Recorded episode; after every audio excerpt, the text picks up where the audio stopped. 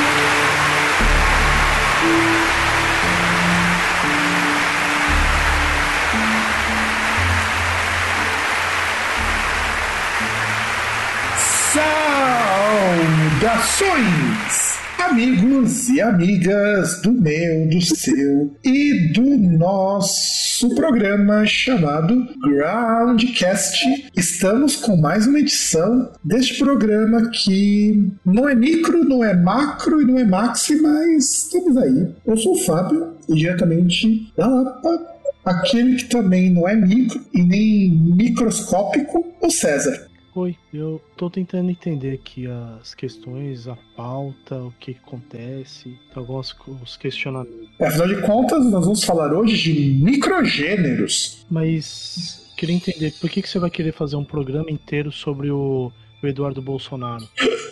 não, não, peraí, peraí, peraí. A gente fala de microgêneros, não de microgêneros. Não, mas não é microgênero, tipo, o, o gênero dele é micro, não é? É, verdade, tem razão. Não, não é isso, não é, não é o bananinha? É, é, mas a gente tá falando de gêneros alimentícios, então.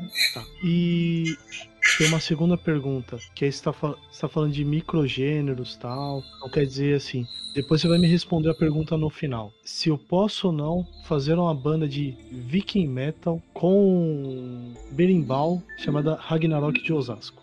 Olha. responder se eu posso fazer ou não. Aliás, fica perguntando para o ouvinte também. Será que é possível uma banda dessas? Talvez seja possível, mas por quê? Eu acho que esse questionamento é muito interessante, porque quando eu montei essa pauta, na verdade foi por culpa tua, César, que eu montei a pauta de microgêneros. Deixa eu explicar por quê. Lembra que você teve uma vez, a gente estava conversando uma vez, há muito tempo, há muito tempo, tipo uns 4, 5 meses, sobre a questão de como que o Spotify classifica as músicas das bandas. E eu tinha falado que o Spotify, para recomendar pra gente, inclusive, que é sempre aquela briga de como que eu recebo recomendações X, você recebe as recomendações bosta Y, e muitas vezes nunca bate.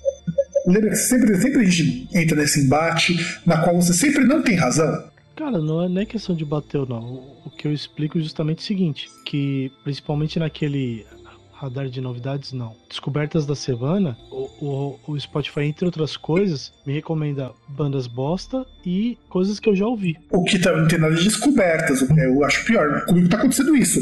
Quase nunca tem sido descobertas, embora eu descobri muita coisa legal nessas descobertas da semana nos últimos tempos, que até apareceram nas recomendações que a gente faz no Broadcast Indica. Que é aquele negócio, né? Por exemplo, o Descobertas da Semana, ele é bandas para você, assim não necessariamente uma música nova, né? Pode ser, por exemplo, uma banda clássica de um estilo que você ouve, ou, ou sei lá, uma, uma banda relevante de um estilo que você já gosta ali. Tal. Ou de um estilo que você vai gostar, que é onde eu quero chegar. Uhum. Porque nisso eu fui pesquisar como que o Spotify combina essas coisas. Aí eu descobri que o Spotify e o Netflix utilizam uma categorização de tags, que a gente de tags, baseadas num critério a moda caralho. E quando você começa a pesquisar mais a fundo, você chega numa coisa chamada de microgênero, que são gêneros, isso não funciona só para música, mas a gente vai focar principalmente aqui em música. São gêneros que são focados em, às vezes, uma banda só, e que você não consegue muitas vezes criar uma subcultura, uma cena,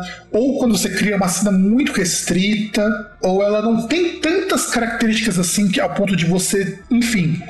Não é que nem, por exemplo, para poder explicar melhor o microgênero, vamos pensar, por exemplo, no rótulo rock, que eu acho que é o rótulo mais genérico possível. Se você falar que você escuta rock, para uma pessoa mais leiga, não é muito difícil de imaginar o que você escuta. Se você falar que você escuta heavy metal, não é muito difícil, embora seja um pouco mais específico, é você imaginar o que você escuta. Agora, se você falar que você curte ambient metal, e aí? E detalhe, isso existe, tá? Isso existe. Pior que isso existe.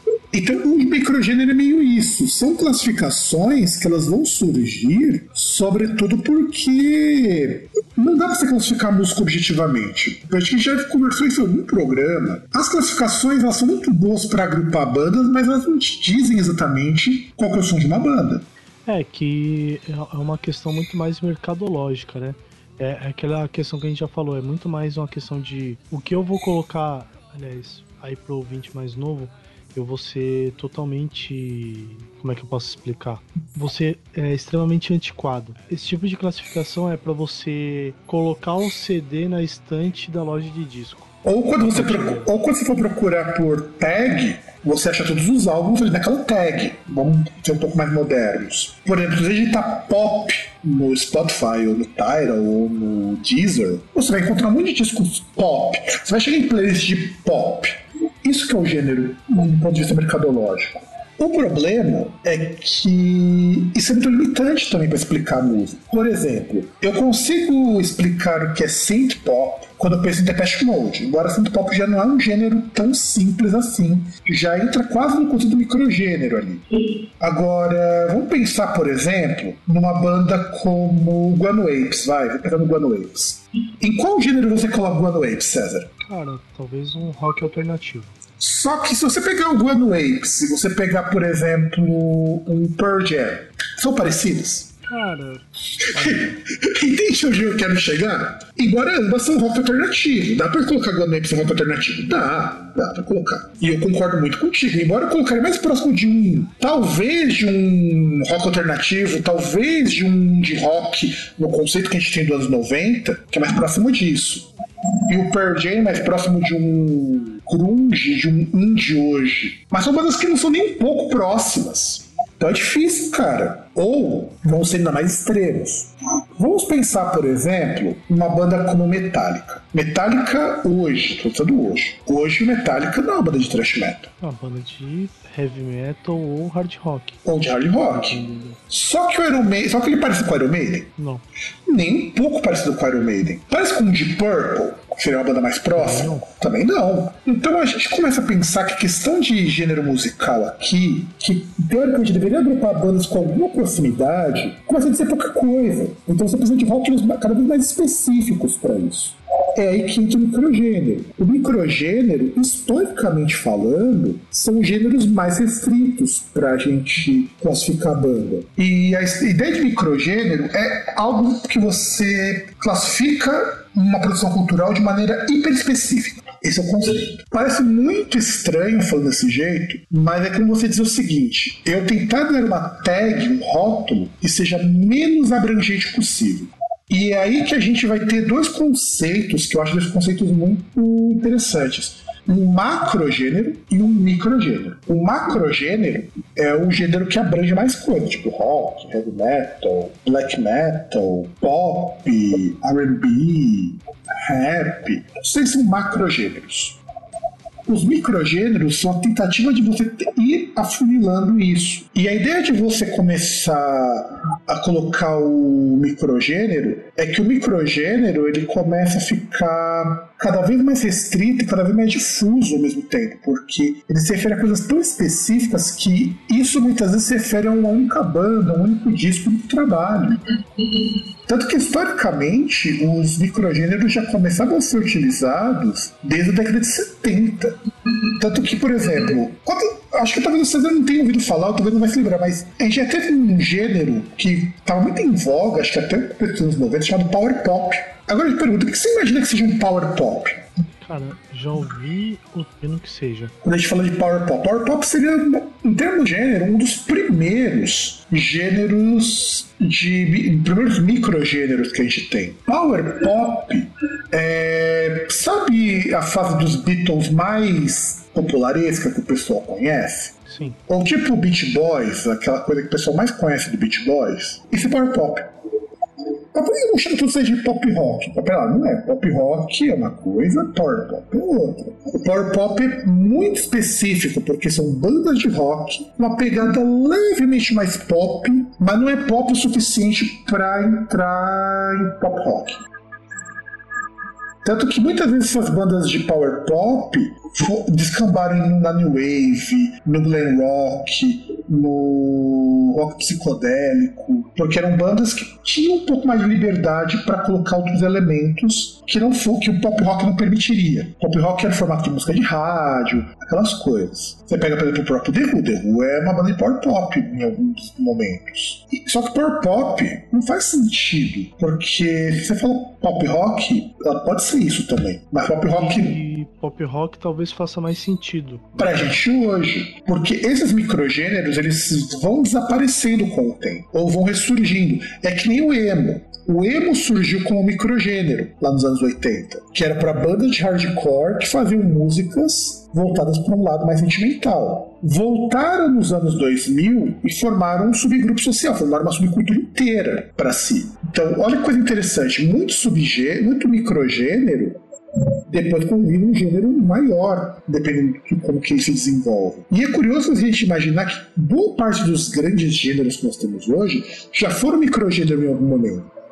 E a expansão deles permitiu que eles se tornassem gêneros completos, com bandas, com, com cenas, também cenas, porque eu entendo que a diferença de um microgênero para um macrogênero seja o fato de que o macrogênero ele, é, ele consegue se firmar melhor comercialmente, ao ponto de constituir uma, um grupo, uma cena, uma cara para isso.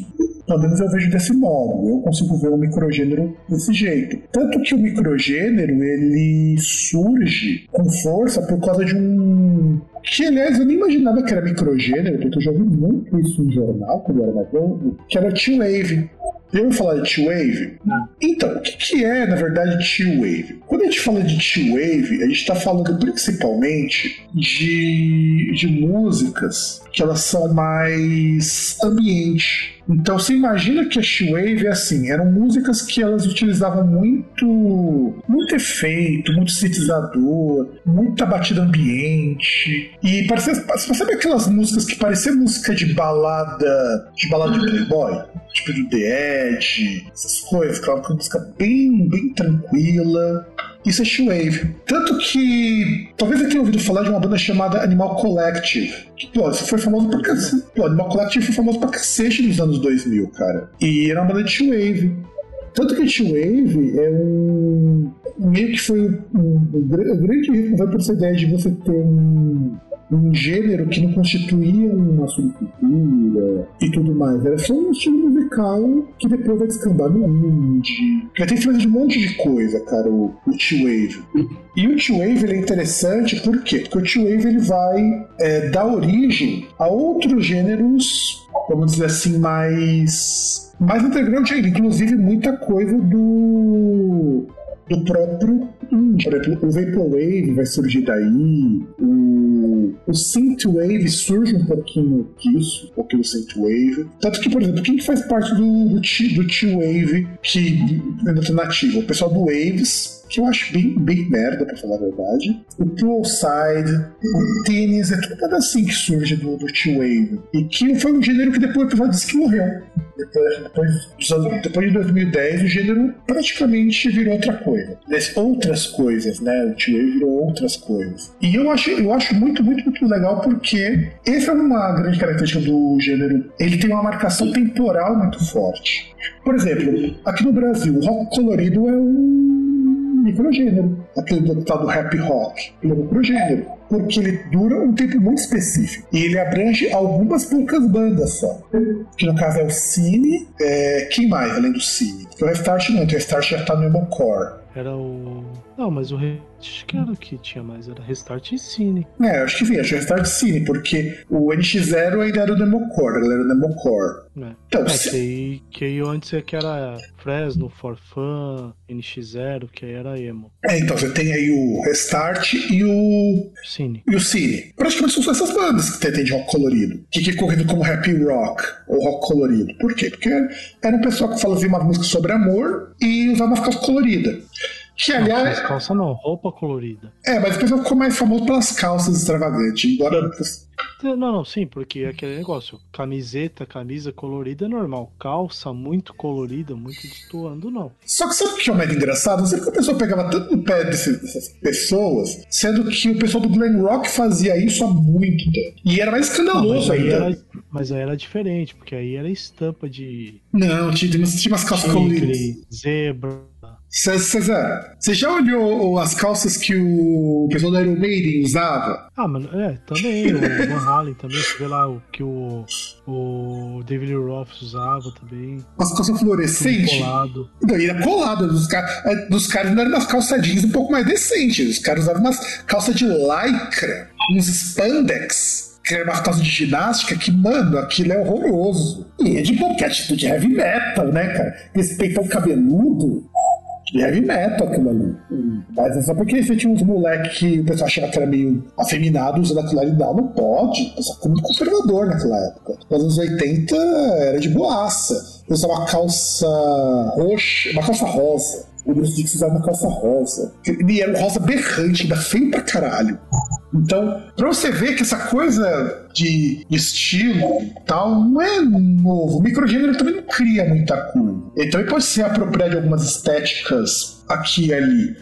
E por que eu, eu falei que isso foi baseado no que você estava falando? Porque o Spotify usa muito esses microgêneros para classificar a banda. Tanto que, tanto que se você digitar genre, dois pontos, e qualquer um dos microgêneros que a gente citou aqui, você acha a banda pra cacete no Spotify. É, é que aí também às vezes você vai ter, por exemplo, a- até faz sentido essa questão aí da tag e tal. Porque, por exemplo, às vezes vão ter coisas ali, vão ter características que vão agrupar alguns artistas, alguns grupos, mas que, assim, ele serve muito mais como um filtro ali para refinar uma, uma pesquisa, uma coisa, do que para definir. Por exemplo, você falar em vocal feminino. Não faz sentido você falar, é, ah, tem o estilo banda de vocal feminino. Porque qualquer artista mulher vai estar englobada nesse. Exato, exato, exato. É algo que serve pra refinar. Por exemplo, ah, eu quero uma banda, sei lá, eu quero uma banda de punk com vocal feminino. E aí vai. Então, mas isso não entra como gênero, mas eu entendi qual que é a sua colocação. Então, que, que justamente essa questão, principalmente essa questão tanto do, do microgênero, assim, tal, de desse filtro e principalmente do Spotify, porque ele justamente ele pega esses microgêneros aí é, como filtro. É, é como. É, é- é cada vez é uma. Não é categoria. É, mas é categoria sim, vai chamar de categoria sim. É, sim, é. é- Porque é viram, mais catego- uma porque, viram, porque viram categorias no fim das contas. Sim, é, é que é mais um filtro, é mais uma coisa que ele. Mais um elemento que ele coloca para chegar naquele resultado ali que, segundo ele, vai ser mais adequado ali para aquilo que você vai para você ouvir e tal, para apresentar para você, né? Que vai ser Ah. mais relevante para você. Ah, inclusive, por exemplo, a gente não pode confundir microgênero com algumas classificações meio bosta que vão surgindo. Que nem é, female fronted, né? Que é um rótulo que eu não entendi o motivo disso. Lembra que no começo dos anos 2000, até acho que até 2010, 2012, existia esse rótulo, principalmente uma banda de metal, female fronted? É que aí para você pegar principalmente aquelas bandas de, de metal sinfônico e é, mas metal sinfônico, né? Tipo de gothic metal, né? Tipo Nightwish, Epica, a- as bandas que a Liv Christine tocava, por aí vai. Então, mas você sabe que isso? É, tava até vendo uma moça comentando no Twitter e ela tava reclamando que num prêmio lá na, na Inglaterra, inclusive a Metal Hammer fez até uma paródia muito bosta desse prêmio, que. E eu nunca tinha parado pra pensar nisso, e eu acho que ela tem toda razão em criticar, que ele falou assim: a gente tá em 2021 e as pessoas ainda dão um prêmio pra melhor é, banda feminina, ou melhor banda, ou melhor artista feminina. E eu falei, cara, realmente não faz sentido isso. Da mesma forma que falar female fronted faz o menor sentido. Por quê? Beleza, bandas com mulheres na frente. Mas curiosamente, você não vai ver uma banda com uma mulher trans. E aí? Ela também não vai ser female fronted? E, e aquele negócio, eu acho que faz muito mais sentido você fazer um negócio, por exemplo, o melhor vocalista, a melhor vocalista, ou, ou no caso você. E aí você ter essa separação mais ou menos igual o Oscar faz, por exemplo, né? Sim, sim. Então, mas separação, deixando claro que você está incluindo é, as pessoas. e mesmo- Mas mesmo assim, com o tempo, essas separações eu acho que tendem a desaparecer. Não, mas depende, porque, por exemplo, uh, eu acredito que até mesmo, por exemplo, vamos, vamos, pegar, vamos continuar com o Oscar como exemplo. Não dá para você colocar um melhor ator, que você vai ter um universo muito grande, cara. E tipo, você vai acabar no final até pensando no Oscar produto, você vai ter um negócio ali que vai ter 15 minutos. Porque vai ser melhor produtor, melhor figurino, melhor trilha, melhor ator, melhor ator. Não, não, não, não entendo, entendo. Melhor mas... diretor e acabou. Mas aí eu pergunto: Entendeu? faz sentido hoje pensar numa banda que ela seja tipo female fronted, numa realidade onde você tá começando a incluir cada vez mais gente de sexualidades que não são exatamente classificáveis desse jeito? Não faz. Aí eu acho que seria questão de se ter classificação melhor banda é melhor banda, ponto. Exato, exato. Ou melhor artista melhor artista, independente. Você... Ou tipo, melhor banda do ano, revelação. Exato. Tanto que a gente no Groundcast, a gente, e mesmo a gente na hora de fazer as indicações, a gente não separa banda por homem, mulher. Porque pra gente não faz diferença nenhuma. Ah, pra... Porque a gente só indica dois, né? Então não dá pra. Não, mas mesmo quando a gente vai falar, por exemplo, de. Quando a gente faz às vezes quando nossas listas, a gente comenta de listas nossas. A gente não perde nosso tempo separando entre homem e mulher aqui. Pra gente não faz sentido. Aliás, acho que eu nunca fiz isso no Groundcast até hoje. E eu nunca parei pensar que eu nunca fiz isso, porque pra mim não faz sentido. Por exemplo, vai, melhor banda feminina, melhor banda masculina, melhor vocalista, até porque eu acho meio bobagem isso. Eu gosto muito de separar, por exemplo, as 10 bandas que eu mais ouvi. Pronto é, os melhores CDs, pronto, independente de for homem ou mulher. Por quê? Eu acho que é muito contraproducente, porque quando a gente vai pensar nas ideias de microgênero, essas coisas de gênero da pessoa também vão aparecer nesses microgêneros. Ah, mas não sei, acho que seria bom você pega assim e fala, tipo, as 10 músicas mais passivo-agressivas sobre relacionamento que eu ouvi no ano. Ah, não, tudo bem, tudo que bem. É que não faz o menor sentido. Então, mas isso. Então, mas isso é ok. Essas coisas são ok. Eu só não acho que faz muito sentido, por exemplo, ó, vamos para o seguinte: as 10 melhores músicas de vocalistas femininas e as 10 melhores músicas de vocalistas masculinos. É, ah, cara, não sei, eu acho que até faria um sentido. Não faz, cara, não faz. Faz sentido se você quiser, por exemplo, que às vezes a gente faz no Groundcast, tipo assim, galera, eu quero um dia mostrar 10 mulheres que estão muito bem. Sim. Mas aí tem um propósito. Eu quero mostrar 10 mulheres. Eu não quero separar homem e mulher aqui. Eu quero separar 10 mulheres para mostrar. Normalmente eu faço isso porque sabe que é difícil elas terem espaço. E isso que essa moça, que inclusive ela é vocalista de uma banda de.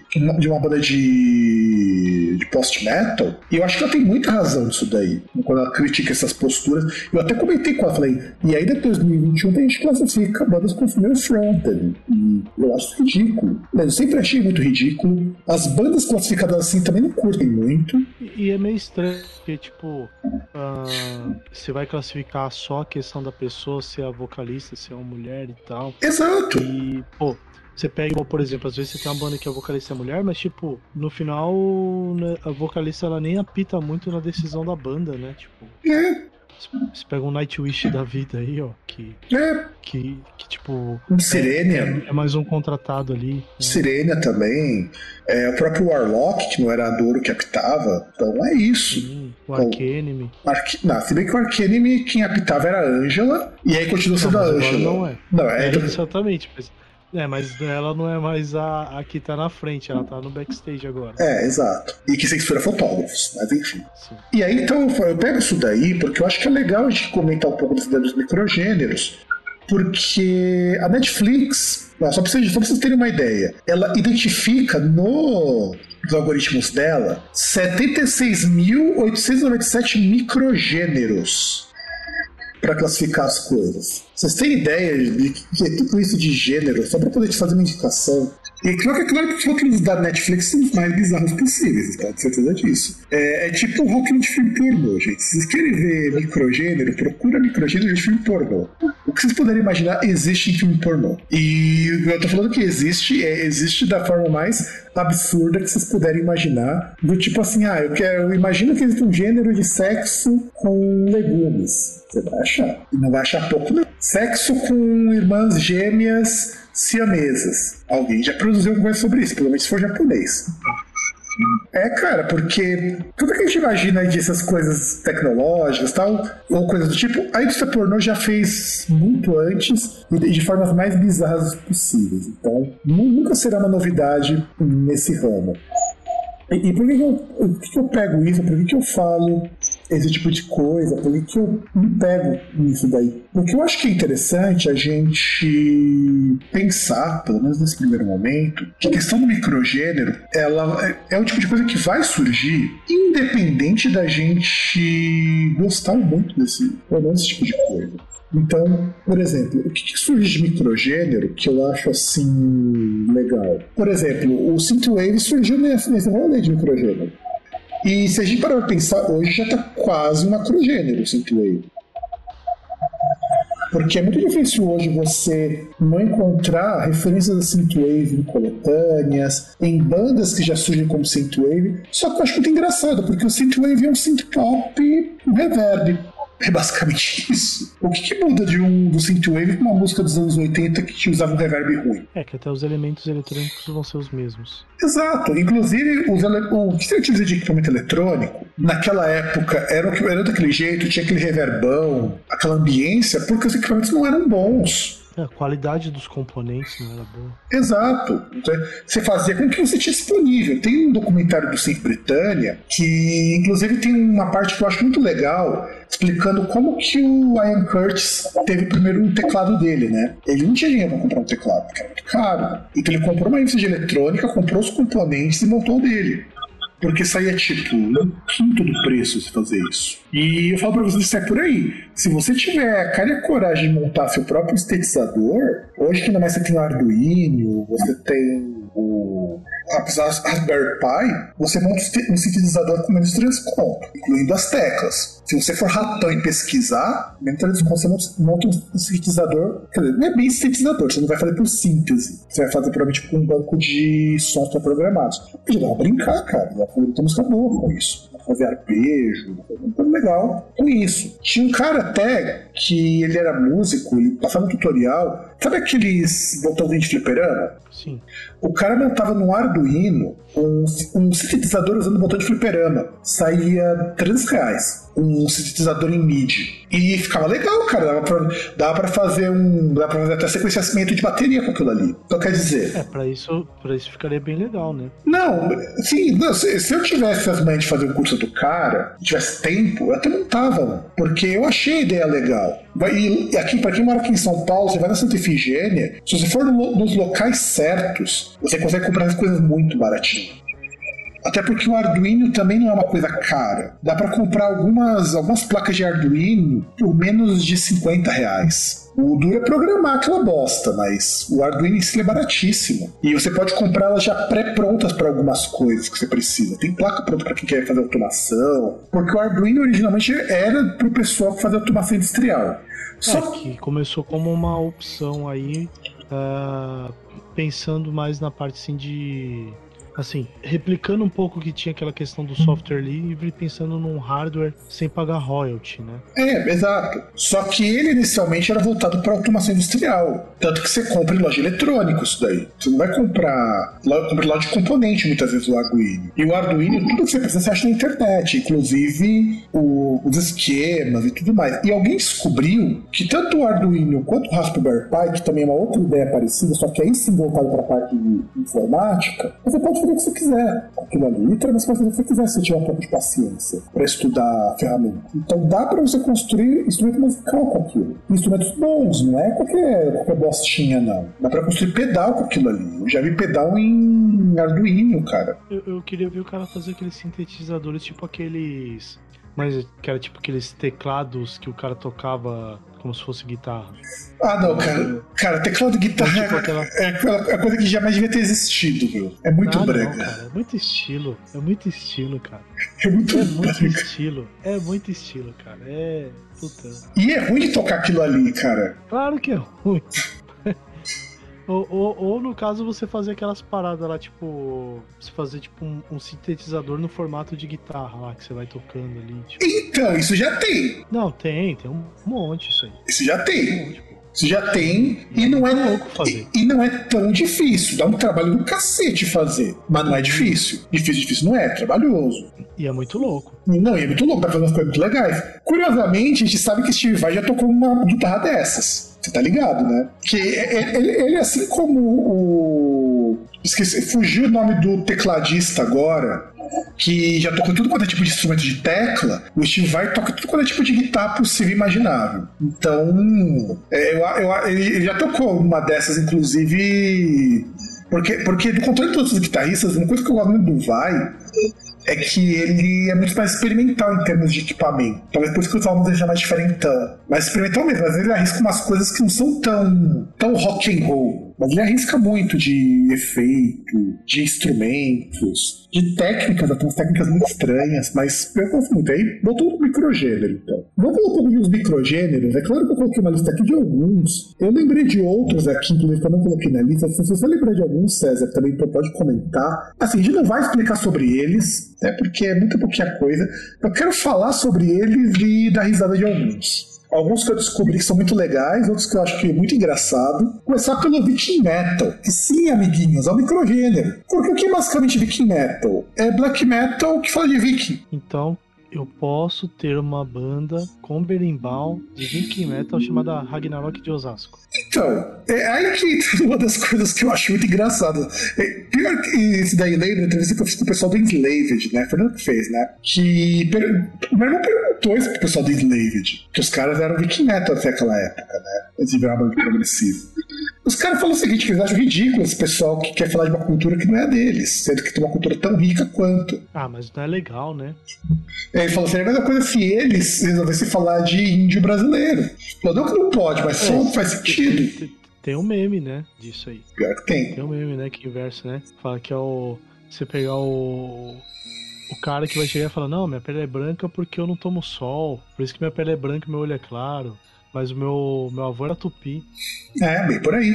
Bem por aí. Mas pior que tem muito integralista que fala isso, viu? Porque o integralista ele é meio nessa, nesse rolê. Porque o integralismo é o, o fascistão adaptado ao tropicalismo. Por isso que eles utilizam o Anauê, né? Porque é, tem essas coisas. Mas o Viking Metal é um microgênero, amiguinho. Não é um gênero, gênero musical, como, por exemplo, Black Metal. Porque, assim, se fosse falar metal que fala de Viking, Menor é a maior banda de Viking Metal do mundo.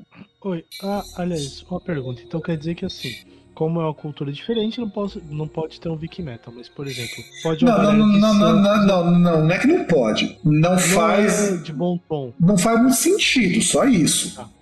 Então, por exemplo, o cara lá de Sand, por exemplo, vamos supor aí, o Charlie Brown Jr., num universo paralelo, pode ter existido como uma banda de Caissara Rock. Pode. Cara, o pior é que eu não duvido que existe esse rótulo. Nossa senhora. Bom, skate rock a gente sabe que existe. É, tudo bem. Inaugurado pelos Fizano Tendencies, inclusive. Sim. Skate rock. Que, que basicamente é, é, você, é você pegar e falar, cara, pega uma música assiste um, uns vídeos do Tony Hawk ou coloca lá tocando junto com o Tony Hawk Pro Skater. Combinou? É skate rock. É skate rock. Na verdade, o skate rock é punk, mas depois virou qualquer outra coisa. Mas skate rock é, um. É, punk, skate, é, skate rock é um. É punk pop punk, né? É. Não, skate rock é outro exemplo de microgênero. Skate rock é um outro grande exemplo. E já que você falou de banda Caissara, eu não queria citar nomes. Mas tem uma banda Caissara, uma banda de Santos, que é uma banda que se diz Viking. Então, não quer dizer nada. Bom, Viking combina com água. É. Tem barco. Exato. Litoral. É, tá ali, tá ali. Verdade, verdade. É, é quase, quase, né? Tipo, é. é 7,5 de 10. Exato. Os, caras são um pouco moreno demais, mas tudo bem. Pois é. Ah, mas é moreno porque pega muito sol. Verdade, pior que pior é. Cara, pior, cara, pior que os nossos ouvintes não vão entender essa referência. Eles não vão entender essa referência, cara. Do, do, do, do nazi pardo que só é moreno porque pega muito sol. O, o White Pardo. É, não, vai, não, vão, não vão entender a referência. Mas pesquisa esse meme, gente. Você vai entender depois. E nos agradeça por revivê-lo. Depois temos Dungeon Synth que esse é um gênero que, na verdade, eu só vim descobrir que ele existia há uns dois anos. Que quem começou isso daí foi o Mortis, depois que saiu do Imperator. É um gênero que surge lá com o pessoal do black metal que resolve tocar música, estilo música medieval, com sintetizador ruim. E é divertido de escutar, cara. Parece música de trilha de RPG. E eu não duvido que seja, porque o pessoal lá é tudo muito fanático por isso. Até o Burzum fez Dungeon Synth. Eu imagino que o Dungeon, inclusive, venha de Dungeons e Dragons. Sim, é, muito com certeza. A ideia de Dungeon Synth é muito referência de RPG isso aí. Mas assim, o Dungeon Synth tem aquela atmosfera de fantasia, mas é associado com de black metal, porque eram artistas de black metal inicialmente que faziam isso. Só que não tem nada a ver com black metal o som. O mais curioso é isso. O som é muito longe de black metal, mas é muito sombrio, é muito soturno. Alguns grupos tinham até o vocal de black metal mais pra frente, mas é muito diferente de black metal. Tanto que o Mortis é o grande precursor disso. O Burzum, nos discos de Dark Ambient, era uma pegada meio Dungeon Synth. A gente tem o Midnight Syndicate, que fez até trilha do D&D, acho que trilha do Eber, se não me engano. E, então, muito essa coisa de Dungeon Synth muito teclado, muito sintetizador, muito VST. E eu descobri que existe uma cena inteira de Dungeon Synth, cara. É muito louco isso daí. Mas é um gênero pequenininho, cara. Bem pequenininho. E aí chegamos no Synthwave, que agora é o queridinho da vez. E saí da entrevista com o cara do Perturbator, os caras colocam assim, o pessoal que viu lá com o Perturbator ficou muito mordido, escrito Synthwave is dead, porque o Perturbator lançou um disco de pop-punk. Então os caras já declararam que o Synthwave tá morto, porque o grande divulgador do Synthwave foi ele. Não é ele o criador. Mas como que surge o Synthwave? É curioso porque são artistas que resolvem emular o estilo de bandas dos anos 70 e 80. Principalmente daqueles filmes daquelas séries tipo Miami Vice. É... Que, mais, que mais série que tinha essas músicas assim diferentes? Você consegue lembrar? Eu lembro do Miami Vice e sério? do. É, sério, principalmente, tinha essas músicas estilo Synthwave. Talvez Super Máquina. Super Máquina, bem lembrado, cara, Super Máquina, então tô lembrado. Não sei, talvez Profissão Perigo em alguns momentos tinha também. Eu lembro muito do. Qual que era aquele filme de realidade virtual, cara? Tron? Não, não é o Tron, mas o Tron também entra nisso, um outro. Realidade virtual? Acho que é Videodrome, alguma coisa assim, eu não vou lembrar agora. Que o cara entrava na realidade virtual. É uma pegada que lembra muito que os caras fizeram lá no Kung Fury, inclusive. Kung Fury tem uma referência a esse filme, eu não tô lembrado. É, eu via muito no, na sessão da tarde esse filme e agora me fugiu a memória, na década de 80. Mas enfim. Você tem muitos filmes, muitas séries que usavam isso. E jogos também, muito referente de videogame. O Growth Synthwave, e eu fui em videogame que o Synthwave pegou. Por causa de uma série de jogos que são maravilhosos, inclusive, que é o Hotline Miami que popularizou o Synthwave como jogo, como trilha. E, cara, é maravilhoso o jogo do Hotline Miami. Se você puder, agora que você é um feliz proprietário do PlayStation 4, compra, cara. Sempre tem promoção, ele é bem baratinho o Hotline Miami. Mas qual que, é, qual que é o nome do jogo? Hotline Miami. Procurando aqui. Cara, é muito divertido o jogo. Mano, é muito, e é muito bom. Primeiro, porque pra você morrer é muito fácil, mas com um tiro. É, então não é bom, porra. Mas as fases são muito rápidas, do tipo, você termina a fase em um minuto. E a história, assim, a história do jogo é uma puta de uma crítica ao pós-guerra dos Estados Unidos. Tem muito aquele clima dos 80 de um cara que sofre de estresse pós-traumático. É muito foda o Hotline Miami. É muito, muito, muito, muito bom. E o Hotline Miami foi meio que popularizou o Synthwave então, eu, eu particularmente entendo a Playstation Store. Aqui no Playstation Store tá meio caro. Tá meio caro Hotline Miami. É, tá 53 reais. Eu paguei nos meus Hotline Miami no Steam, acho que eu paguei 30 reais, 35. Cara, esse negócio é estilo GTA 3? É, é bem por aí. É bem por aí. Na verdade, GTA 2, né? Porque o GTA é, 3. Ser 2 ou 3, é, é baseado muito estilo GTA 2 melhorado. E é, tão, e é mais violento, inclusive. Mas tem uma referência de GTA nesse jogo também. Inclusive no questão, questão que você pega um monte de arma. Você pode pegar até lança-chama, lança-granada, espingarda. É, é verdade, GTA 2. Mas é, mas é muito bom. E ele popularizou. E o Perturbator ficou muito famoso por ter feito trilha desse jogo. Porque o Hotline Miami se passa nos 80. E ele é muito referência a essa, esse clima anos 80. Referência ao Rambo, referência ao Tango Cash, referência ao Miami Vice mesmo. E ao estilo, ao estilo de cores, é muito estilo do, do, do, do NES, só que, claro, não aquela coisa fria do NES. E é muito legal. Muito, muito, muito legal. E eu acho o Synthwave, assim, é um gênero que está crescendo muito. Porque o Synthwave, ele, e, o, e o Synthwave, ele se baseia muito no GTA de 2002, no Vice City. E é claro que se base... e aí tá tentando lembrar, se baseia muito naqueles filmes de terror dos anos, dois, dos anos 80, tipo Halloween, aquele John Carpenter, o Jean-Michael Jarre, o Tangerine Dream. Aliás, Blade Runner é uma grande referência pro pessoal do Synthwave, aquele lá do Vangelis, né? Que é foda. E além disso, é... quem também colocou muito, depois de um tempo, o Synthwave em evidência pro grande público foi a série Stranger Things se passa nos anos 80 e eles trouxeram um grupo que inclusive é uma gravadora de metal. O mais impressionante é isso. É um grupo de synthwave que está numa gravadora de metal. E você percebe que o synthwave está começando a sair do microgênero quando você começa a ter subdivisões de synthwave.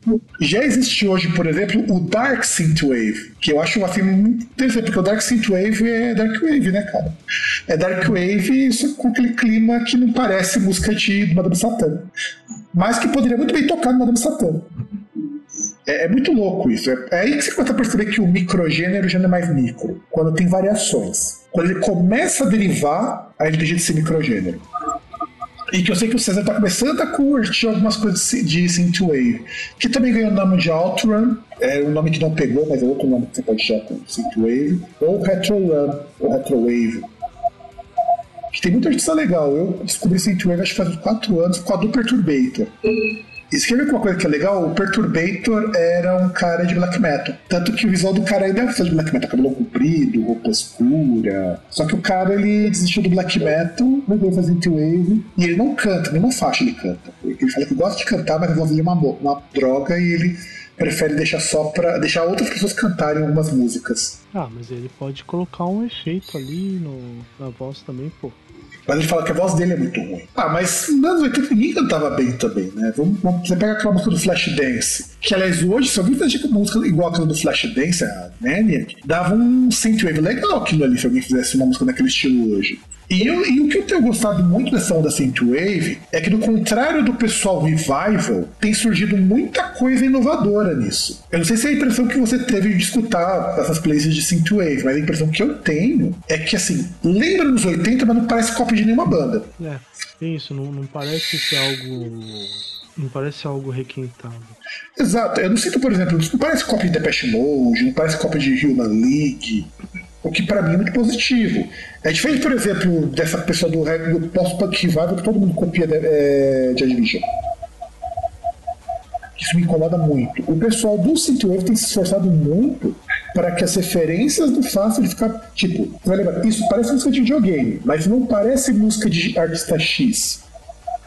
Eu acho que isso é super importante. Eu acho que por isso que o Synthwave está crescendo como gênero por conseguir virar isso. Aí tem um gênero que morreu, praticamente, que é o Vaporwave, só que o Vaporwave surgiu no zoeira.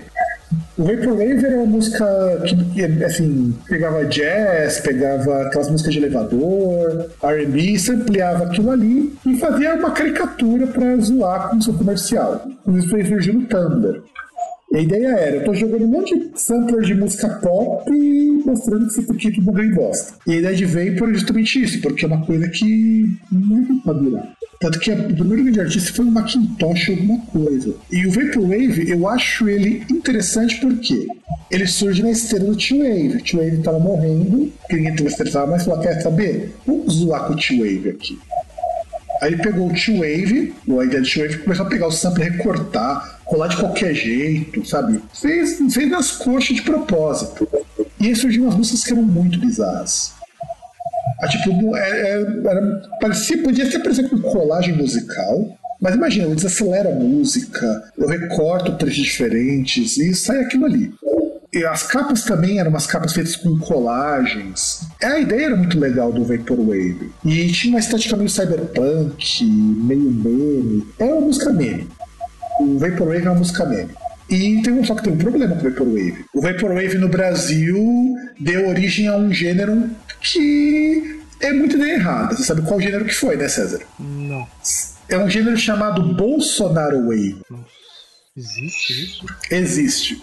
É o pessoal que se utiliza da estética do Vaporwave pra fazer propaganda pro Bolsonaro. Nossa senhora. Pela ironia e pela zoeira. Não, não, não, não tem ironia e zoeira nisso aí não, cara. Pois é, cara. Pior que isso existe, cara. Bolsonaro Wave. Pior que saiu um artigo na Vice em 2019. Eu vou até te mostrar o artigo da Vice, eu quero que você olhe. Olhe com muito amor, olhe com muito carinho esse artigo da Vice. E, e olhe pelo menos a primeira imagem que o pessoal faz do Vaporwave. Colagem que faz e. Você não precisa ler isso aqui, você precisa ler isso aqui com mais calma, do Bolsonaro Wave. E o pior é que o Vaporwave fez um baita sucesso na MTV, no finalzinho da MTV, da MTV morrer. O pessoal da MTV pediu muito pro Vaporwave, porque era música ótima pra você passar aí dos comerciais. Era música jovem e cansou. E aí, o que achou do, do Vaporwave? Que o Vaporwave eu conhecia mais a parte principalmente do, da estética mesmo, né? É, Gráfico, não música. então, mas o Vaporwave é um pouco dos dois. Por isso que a ideia de Vapor, Vaporwave, inclusive Vaporwave, eu acho que foi uma das melhores ideias que surgiu no Tumblr. Porque era pra ser zoeira. Isso, e fudeu quando o pessoal começou a levar a sério. Quando levou a sério, morreu o Vaporwave. Tanto que você não tinha banda, você não tinha discos, você não tinha gravador, não tinha porra nenhuma. Normalmente as pessoas soltavam por aí, uns vídeos bizarros. Aliás, nem, por exemplo, é, fugiu o nome do, do, do pessoal que faz uns vídeos muito, muito brisadão, que segue a estética do Vaporwave. Fugiu o nome do, do pessoal agora. Que tem até o vídeo da Capivara, que é, é muito bom, cara. E eu esqueci o nome do grupo agora. Que ainda mantém viva essa estética meio Vaporwave, meio, meio irônica. E, mas o Vaporwave em si ele morreu. Nem mais faz nada Vaporwave. E ainda tentaram fazer um Bolsonaro Wave. É, se fosse um negócio de zoeira mesmo tal, acho que a pena, mas não tem como ser de zoeira e apoiar o cara, esse animal ao mesmo tempo. Chiptune é um outro gênero muito curioso que surgiu nesse, nesse meio tempo. E eu acho Chiptune também uma das coisas mais legais que surgiram. Que uma das coisas Chiptune, uma das, porque também é um outro gênero que muito provavelmente virou um macrogênero, porque ele deu origem ao beat pop. Que é assim, é um caminho parecido com o que aconteceu com o pessoal do Synthwave. Inclusive o Chiptune é mais antigo o Synthwave. Pessoas começaram a pegar música de videogame e fazer música usando esses samplers. Então você começou a ter o Nintendo Core, pessoal que fazia hardcore com sampler de Nintendinho. O Mega Driver, você deve lembrar do Mega Driver, ele entra nessa coisa do chiptune, que era música de metal, mas tinha um sampler de Mega Drive aqui e ali em algumas músicas. O pessoal do acho que é Perfect Weapon, é uma banda de power metal que utiliza elementos de música de, de soundcard, soundboard do SNES.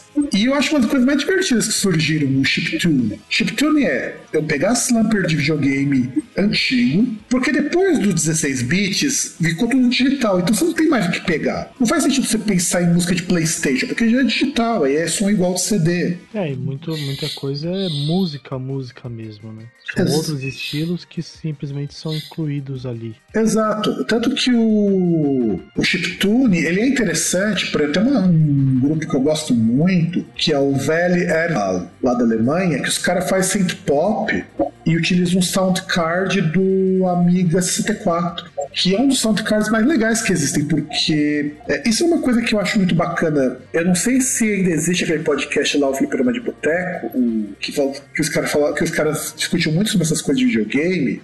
E eles discutiram um pouco sobre trilha sonora, e claro que eu sempre acho que os caras faltam alguma coisa, porque trilha de videogame tem muita coisa legal que ninguém discute. E eu queria muito, muito um dia gravar um programa só sobre esses, esses videogames antigos, mas me falta conhecimento e falta gente pra gente poder debater. Mas, por exemplo, é, os videogames, até os 16 bits, tinham que arrumar soluções muito criativas para poder transmitir som. Porque é difícil, o pessoal não tem ideia de como é difícil você colocar som num jogo. Só vou fazer um preâmbulo aqui para o pessoal poder entender. Por exemplo, pegar um Nintendinho. Você tem que pensar que num cartucho de Nintendinho, eu acho que se eu não me engano cabia no máximo 4 megas um cartucho, se eu não estou enganado. Uma trilha sonora ocupava um. E a trilha não podia ocupar mais do que quatro faixas ao mesmo tempo. Lembrando que uma delas era para voz. Então, normalmente você tinha um arpejo, uma batida e um som, normalmente um, um sol, um sine wave tocando de fundo. Você tinha que se virar com três sons, às vezes até, às vezes até com dois.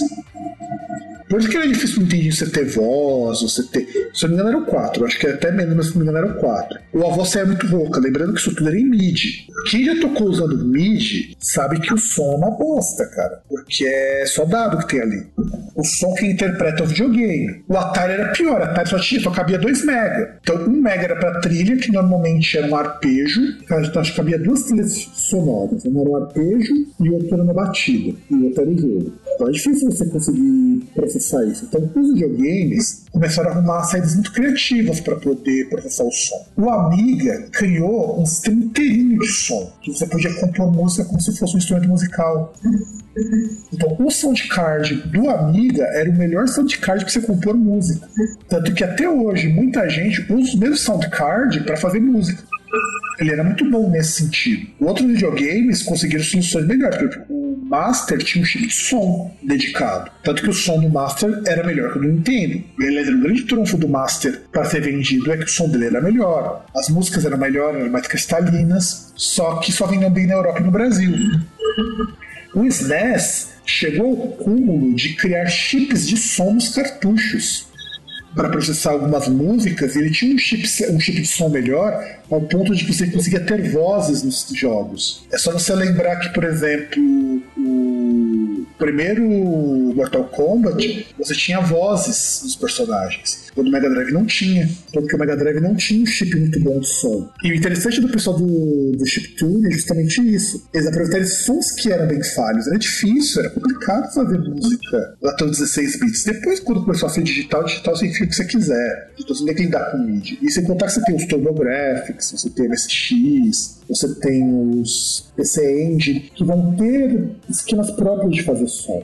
Inclusive, os que usavam trilha separada do cartucho era um problema porque às vezes o jogo parava e a trilha continuava, vezes a trilha não dava a fase inteira. Olha como que o negócio de fazer trilha pra jogo era difícil. Eu sinto falta de alguém, em algum programa desses que fala de videogame e música, explicar essa parte técnica. Como que era difícil fazer música em jogo? E detalhe, os caras programavam no teclado. Muito, porque assim, também outra curiosidade, antes da gente voltar caso dos microgêneros. A maior parte dos primeiros compositores de música de videogame eram os próprios programadores quando começaram a entrar os músicos, eles tinham que quebrar a cabeça, às vezes, para compor música usando duas, três notas só. Imagina compor, por exemplo, a música do Mario, que na verdade ela só tem, se eu não me engano, acho que é duas notas em acho que três escalas, se eu não estou enganado.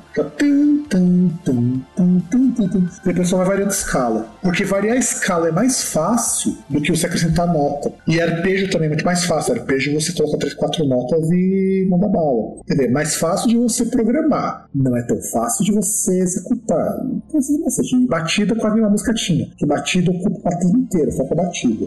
Então, é, esse, é, esse são os pormenorzinhos de música de videogame. Mas vamos voltar aqui, que o nosso assunto hoje é microgênero. Aí tem o meme rap. O meme rap, ele é super interessante porque a gente no Brasil teve algo parecido com o meme funk. O que é o meme rap? É o, é o rap pra fazer piada. E você conhece muito bem o maior grupo de meme rap da internet. Que seria o...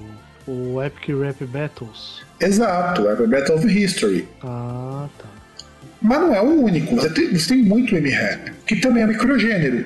Na verdade, o meme music entraria nisso tudo, porque são músicas meme. Porque são músicas de hip hop, hip hop é um ritmo muitíssimo popular nos Estados Unidos, e que as pessoas fazem piada, porque é muito mais fácil improvisar, você precisa de muito menos recurso para tocar. Se bem que o, Epic Rap Battles, os caras devem investir um dinheiro fudido para produzir as músicas. O, o cara que faz beatmaker, o beatmaker dos caras deve ser muito bom. Porque não é fácil, é muito trabalhado aquilo ali. Tem muita linha de som. Então, tem o Epic Rap Battles, você tem muito artista de internet. E sabe quem que acabou entrando nesse meme rap também? Mas assim, por acidente? O Psy. Porque o clipe dele é todo meme, é, é tudo meme. Tipo, lá no, na Coreia do Sul não é. Mas quando chegou pra gente, tudo virou meme. Tanto que foi reproduzido até esgotar. E eu gosto muito do, do gênero meme rap. E por que eu falei que no Brasil virou meme funk? Porque a gente tem muita gente que começou a fazer funk paródia, sendo mais famoso o funk do Mortal Kombat. Você não lembra do cara que falava do Sub-Zero, meu? Não, não lembro. Mano, você realmente. O César vive numa bolha, que ele se isola completamente do mundo. Eu, eu, eu conheço o, o funk da Katsuki. Ah, tem isso também. Não é, tem isso não também. é a Katsuki virar a Katsoka. Tem isso também, tem isso também. Mas aí já não é mais meme, cara. Ah, Mas é quase. Mas, mas tá quase lá, cara. É quase lá. que pena. Aí tirando isso, só aquela música do. do Dragon Ball lá, banda Kamikaiser. Mas aí já é um forró, não é? Axé. Então, é. Mas você tem esses, esses é, funks meméticos, essas coisas que viram vídeo viraliza. É, no Brasil tem alguns exemplos, mas também não é uma coisa que a gente conseguiu ter uma grande expressão porque as pessoas não investiram. Se alguém investisse, que nem tem um Rap Battles, cara, a pessoa que um dia fizer isso, fica uma dica aí pra vocês, que tá de graça a dica. Essa pessoa vai lavar o rabo de grana. Se alguém fizer algo estilo funk pro Rap Battles. Assim, com a mesma qualidade, viu? Nos- Mesma qualidade e tudo mais. Porque. Sabe, sabe outro exemplo de meme rap que, nós, que tem é, meme funk? Lembra lá do. Quando a Gine fez lá o, o funk filosófico com as cabeçudas? Sim. Ela das cabeçudas? É outro exemplo de meme funk. Ia perguntar pra você se a meme funk é a, a, a rainha da pata de camelo. Então, sabe que aí é uma pergunta muito legal. Teoricamente não, mas ela empurrou muito isso por causa do Cid, então acabou virando. Ah, o Vitinho Sou Foda virou meme funk. Aliás, aquela ali é totalmente meme. Né? Aliás, o, mais legal dos memes funks são os que não são criados pra isso. São aqueles que são memes funks legítimos. O Vitinho Sou Foda, o MC Maiara, principalmente lá do da teoria da Branca de Neve. Mas, mas esse, já foi, esse já foi feito pensando em virar meme. Sim, não, então, esse já foi depois. Mas por isso que ele é mais bem produzidinho e tudo mais. Electrofunk. Mas ele entra no fun- Mas ele é produzido pensando em virar meme. E, e é isso que eu falo. A ideia do, do meme rap, a gente tem o equivalente do meme funk aqui no Brasil. Que são músicas voltadas pra veicular pra internet e tudo mais. Eu acho muito legal esse tipo, esse estilo. Aí tem o Hard Vapor, né? Que é o. Que é quando o Vaporwave começou a cair em declínio, entrou o Hard Vapor porque eles achavam que o Vaporwave estava muito comercial. Que passava na MTV, aquela coisa, principalmente americana. E aí eles começaram a misturar com Gabber e Punk. Gabber, que é outro estilo que já tinha morrido, inclusive. Que Gabber é uma versão punk do Electro. É muito estranhão e fez muito sucesso lá na Holanda, o Gabber. Eu acho divertidíssimo, você dá muita risada com os clipes de Gabber. Porque não pode ser sério aquilo ali, cara. Não pode ser sério. Você vê o clipe de Gabber Piet, você vai ver que não pode ser sério. É, mu- é é muito engraçado. E ele é conhecido por você ter muito careca no, no, nos rolê de Gabber. E é esquisito, porque ao mesmo tempo era um rolê que dá muita porrada em neonazi. Então faz muito sentido isso. Então, espere, não espere sentido nessas coisas voltadas pro Gabber. Então você imagina que o Hard Vapor é o, o Gabber mais o Punk, dando um pouco uma aceleradinha no, no Vaporwave. Aí já falei um pouquinho de Showwave, agora falar de Occult Rock, que é uma coisa que eu achei que ia virar e não virou. Eu acho uma pena, porque as bandas são muito boas. Esses já ouviu falar, César, do Occult Rock? Não, mas não é música sobre o capiroto. Também, também. É que Mas Iron Maiden não é isso? Então, é, deixa eu explicar o que diferencia o Occult Rock de, de bandas como Iron Maiden. Que tem uma diferença isso. Eu acho que a pergunta é pertinente. É, imagina bandas numa pegada meio estilo Black Sabbath. Aliás, até dá pra dizer que Black Sabbath é o precursor do Cult Rock. Porque as bandas lembram muito Black Sabbath. E você deve conhecer uma banda chamada Coven, que é uma banda super antiga. É mais antiga que o Black Sabbath, inclusive. A banda Coven, a primeira banda a falar de satanismo e essas coisas foi o Coven, muito antes do Black Sabbath, por que pareça.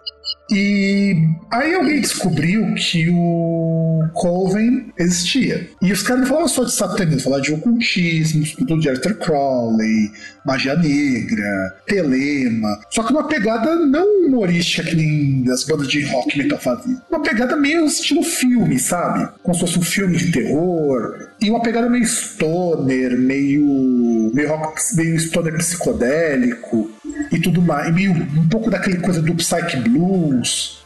Então, tudo aquilo que você vê, o figurino parece muito música de filme. E as bandas são muito boas. Tem o Coven, tem o Witchcraft, que é uma banda muito legal. Tem o.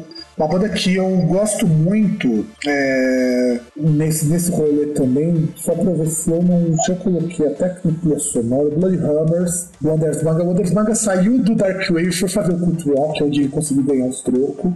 E assim, parece muito Alice Cooper também, sabe? Imagina uma banda, umas bandas estilo Alice Cooper, uma pegada mais Black Sabbath, um lance meio cinematográfico. Isso é um cult rock. E é bom, cara. Pior que as bandas são muito boas, mas foi uma coisa que não pegou.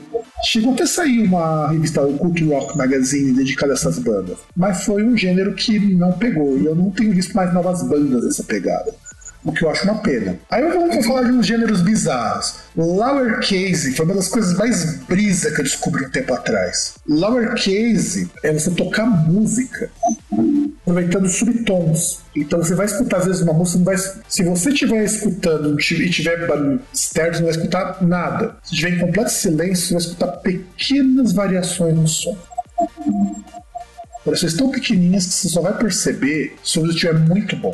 Por isso que é chamado lowercase, porque é colocado tudo em caixa baixa, minúsculo. Então você tem um drone com, com que parece que não varia, mas ele varia em frações. E é super difícil de perceber isso. E também depende da qualidade do seu produtor, da qualidade de onde está hospedado. É foda, cara. E isso surge como um gênero da música experimental, o lowercase. Tem Witch House, que é outro gênero que eu tinha previsto que não ia pegar e não pegou. Era um pessoalzinho, até escrevi um texto sobre Witch House, um coisa do broadcast. Witch House é assim: imagina uma pessoa que queria fazer Dark Wave, só que não era dark o suficiente. Aí faz essa palavra de ocultismo, uma, uma pegada meio parecida com a pessoa do cult rock, sabe? Só que fazendo música eletrônica. Uma coisa meio house, meio techno e um pouco meio new wave. Isso é Witch House. E não pegou. Tanto que as bandas de Witch House foram morrendo também com o tempo. Ficaram menos de banda só. Cloud Rap. Cloud Rap eu descobri ano passado. É rap com música atmosférica. E é muito bom. Cloud Rap é muito bom. Por que Cloud Rap é muito bom? Imagina você ter música extremamente melancólica, influência de post-rock, influência de progressivo, influência de new wave e ainda toca com hip hop. E eu conheci por causa de uma banda chamada Cremation Lily, que nem é nem maior expoente do, do Cloud Rap. Mas é, eu achei fantástico, é muito bom, eu recomendo. Muito, é muito bom.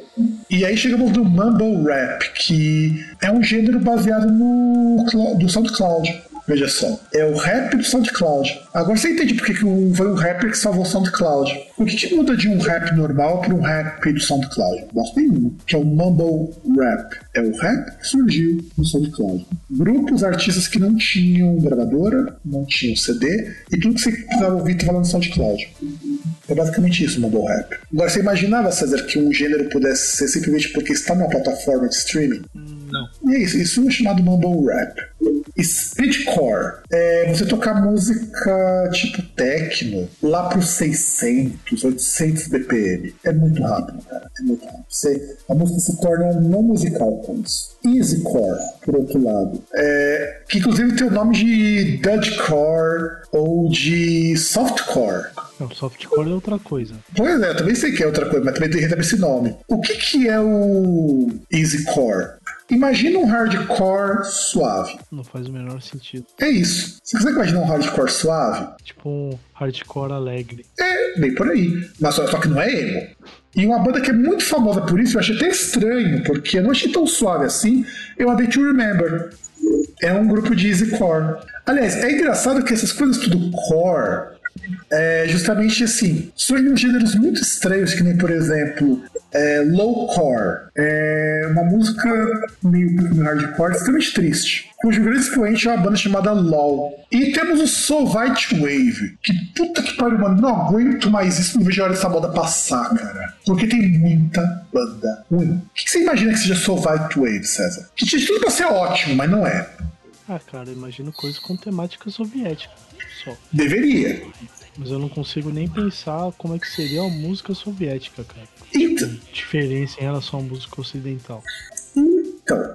É, você na verdade vai ter duas coisas nessa linha do Soviet Wave, né? Soviet Wave é músicas baseadas do que se produzia na década de 80 na União Soviética. Que quando começou a surgir muita música de New Wave, muitos grupos de pop rock, muito grupo de post-punk. Inclusive um grupo que o pessoal gosta muito e que eu acho muito ruim, cara, o Molchadoma, é de Soviet Wave. Inclusive o Molchadoma é um grupo que se dedica também a mostrar umas coisas muito anticomunista, muito antissoviético aí. E a ideia, e assim, música soviética, eu também, é outro programa que algum dia eu preciso fazer, porque tem um conhecido meu que foi falar sobre subcultura nossa eh, soviética, falando que não tinha as coisas porque lá era regime perfeito e tal, e o cara não manja, não manja muito dos Paranauê, infelizmente. Mas tinha subcultura, tinha muita música na União Soviética. Ela não era muito diferente do que se produzia no Ocidente. A diferença é que é o seguinte: a música ocidental era considerada uma música, muitas vezes, burguesa, e com muita razão. Tanto que a subcultura da União Soviética, elas eram assim: você tinha, não vou lembrar agora o nome da subcultura, os caras imitavam os Ted Boys que era um grupo extremamente. A gente chama hoje aqui no Brasil de Mauricinho. Os caras achavam que capitalismo era maravilhoso, uma delícia, vestia roupa social, isso era ser contra a aventura da União Soviética. E os grupos de música, eles eram meio assim. Os grupos de New Wave, principalmente, imitavam muito Joy Division, muito Human League. E na década de 80 surgiu muita banda de, de synth pop, nessa época. Inclusive, o som de synthwave não é muito diferente do que se fazia na União Soviética, pra você ter uma ideia. Então, escuta de synthwave não é muito diferente do que se fazia na União Soviética, por exemplo. Só que por que chama só Whitewave? Porque essas bandas vão pegar essas temáticas de ah, como era bom na União Soviética. E isso é bom mesmo, porque você não tinha nem violência doméstica, a violência doméstica estourou quando a União Soviética acabou, né? A única coisa é que aquele, né, aquele merda do Boris Yeltsin tinha que fuder com a porra toda, né? Gorbachev. É, o Gorbachev tinha que fuder com o e Boris Yeltsin também. Os dois ajudaram a fuder com, com tudo isso. E não só com ele, né? Teve todo um passado de desestruturação muito antes dele. Só jogaram uma pá de cal. E você tem muita banda, então, que pega essa vibe de, ah, de ser anti-soviética, ou de pegar temáticas da União Soviética e trazer pra música tipo synth pop. Então, é uma coisa meio estilo Depeche Mode, meio assim. Ou banda de post-punk. Por que, que eu acho que isso é uma grande bosta, cara? Porque, geral, escuta muito esse tal do post-punk russo. Que é tudo banda igual, cara. Geral das bandas são um lixo, cara. Tem uma banda ou outra que é legal. É aí que entra uma coisa que eu não vejo no Synthwave, mas eu vejo no Wave. As bandas são muito parecidas. O Molchadoma é um exemplo. Mano, Molchadoma começou a fazer muito sucesso aqui. Muito, muito sucesso. O cara começou a fazer show fora da Rússia e tudo mais. E eu acho uma banda uma merda. Acho uma banda uma merda. Simplesmente acho eles uma merda. Eu não consigo gostar deles, assim como também não consigo gostar de boa parte. Nem que eu tava ouvindo. Uma banda que eu acho muito legal é o Jeff Electronics. Mas é porque a banda of Electronics lembra muito New Order. Mas é sempre isso quando vai acontecer quando você escutar essa banda. Eu não lembro a banda X, banda, banda Y. Então eu acho que isso é, é muito foda. E tem outros microgêneros, cara. Não dá pra falar tudo de microgênero porque é coisa para um caralho. A gente poderia pensar, por exemplo, sei lá, a gente tem. É, só de gêneros que surgem pra internet, a gente tem uma porrada de gênero musical que surge pra internet. Você tem o comedy rock, que é um microgênero que nunca pegou e veio outra volta. Aí tem aquele Aí pergunto, tem aquele microgênero de uma banda só. Love Metal é um microgênero? Então, é aí que entra a crítica que a gente pode fazer para os microgêneros. Quando começam a surgir essas coisas. Pela tese de microgênero, sim. Seria possível. Porque o microgênero entra qualquer coisa. Sendo que Love Metal não era nem para classificar o rimo. É uma piadola que o, que o Billy fez e que algum jornalista levou a sério. Ah, tem uma banda, que é banda, porque ninguém sabe quantos integrantes tem, e a banda subiu, chamada Divar, que os caras se classificavam como light wave, mas só eles tocam aquele som. Mas tem, tem, estilos de uma, tem estilos que são dados por uma banda só. Não é incomum isso acontecer. Tanto não é incomum que, por exemplo, você vai ter uma coisa, o uma vez classificou a música deles como Cinematic Post-Rock mas não é porque eles tocam Cinematic Post-Rock. É que eles quer dizer que a influência deles é de som de música de filme. E é que a gente entra, cara, até onde que a existência de microgênero realmente funciona? De fato, vale a pena criar tanto gênero, tanto microgênero? É, Que aí vai aquela questão qual é o, a sua intenção na quando você vai fazer isso, né? Se você quer um, essa questão, por que, que você precisa catalogar dessa forma? Por que, que você precisa definir isso dessa forma, né? Então, essa aqui é, uma, essa é a grande questão que eu queria colocar aqui. Aí assim, você você até pensar no streaming, numa ferramenta, até faz sentido.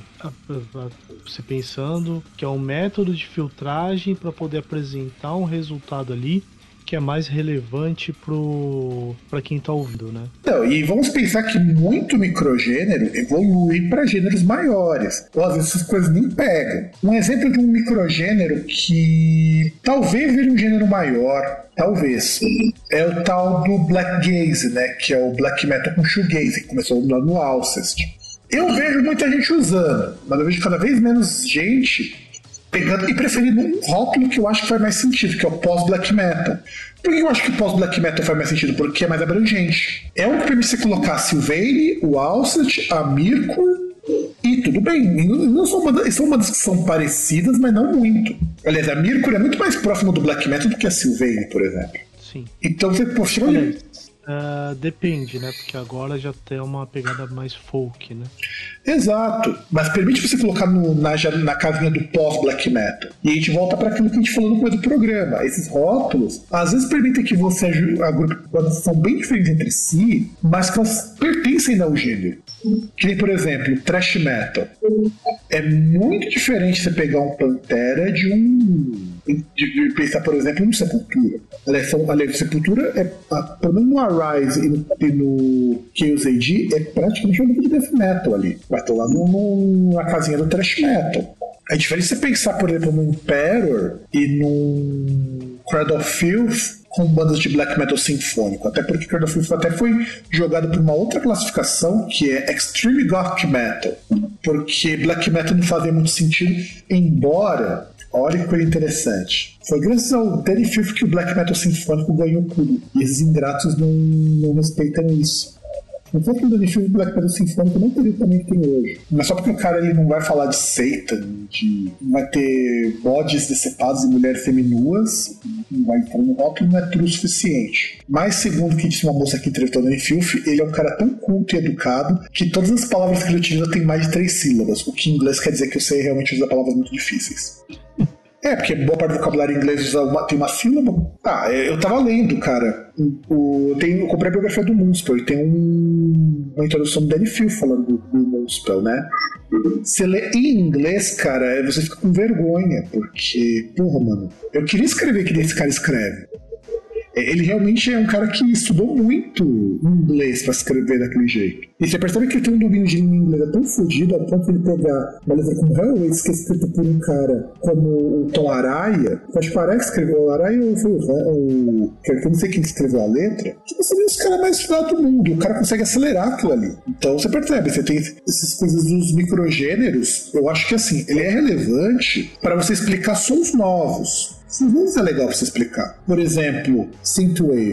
Acho que por muito tempo eu fui resistente a esse rótulo. Até que começaram a ter algumas bandas com elementos que fazem sentido chamar de Synthwave.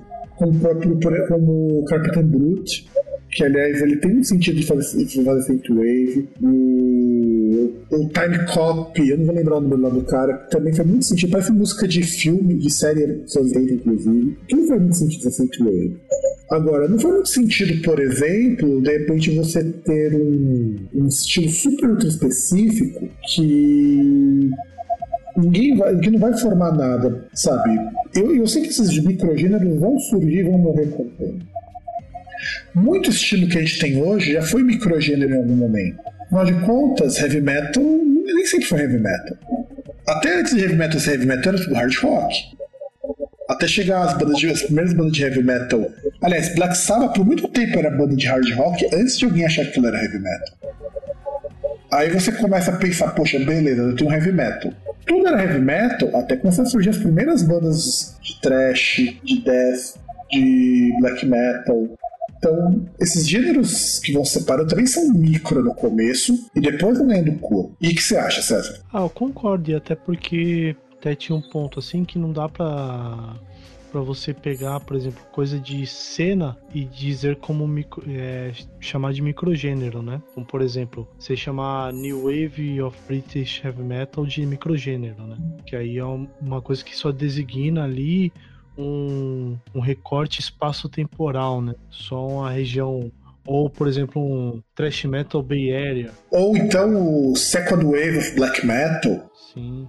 Que acho que agora nós estamos na quarta onda do black metal. Com o pós-black metal, acho que hoje a gente está na quarta onda. E a gente tem mais. E descobri, cara, que existe até um outro microgênero que é New Wave of New Wave. Pois é, os caras vão inventando cada vez mais coisa. É o New ao quadrado Wave. É. New, new Squared Wave saiu no podcast de música aí, o, o, inclusive eu achei interessante porque é meio irônico, meio crítico isso daí. O post do post do post do post-punk. Porque o post-punk ressurge várias vezes ao longo da história da música. É impressionante. O post-punk surge na década de 80, 70, com o Joy Division, ressurge na década de 80 com o pessoal do movimento gótico, ressurge na década de 90 com o pessoal do rock alternativo, ressurge nos anos 2000 com o pessoal do Revival, ressurge no ano 2010 com o pessoal do indie rock, e agora ressurge com o post-punk de novo. Não, não ressurge, né? Porque não foi em nenhum momento. Então, mas eu sempre digo que ressurge porque são as ondas de pós-punk.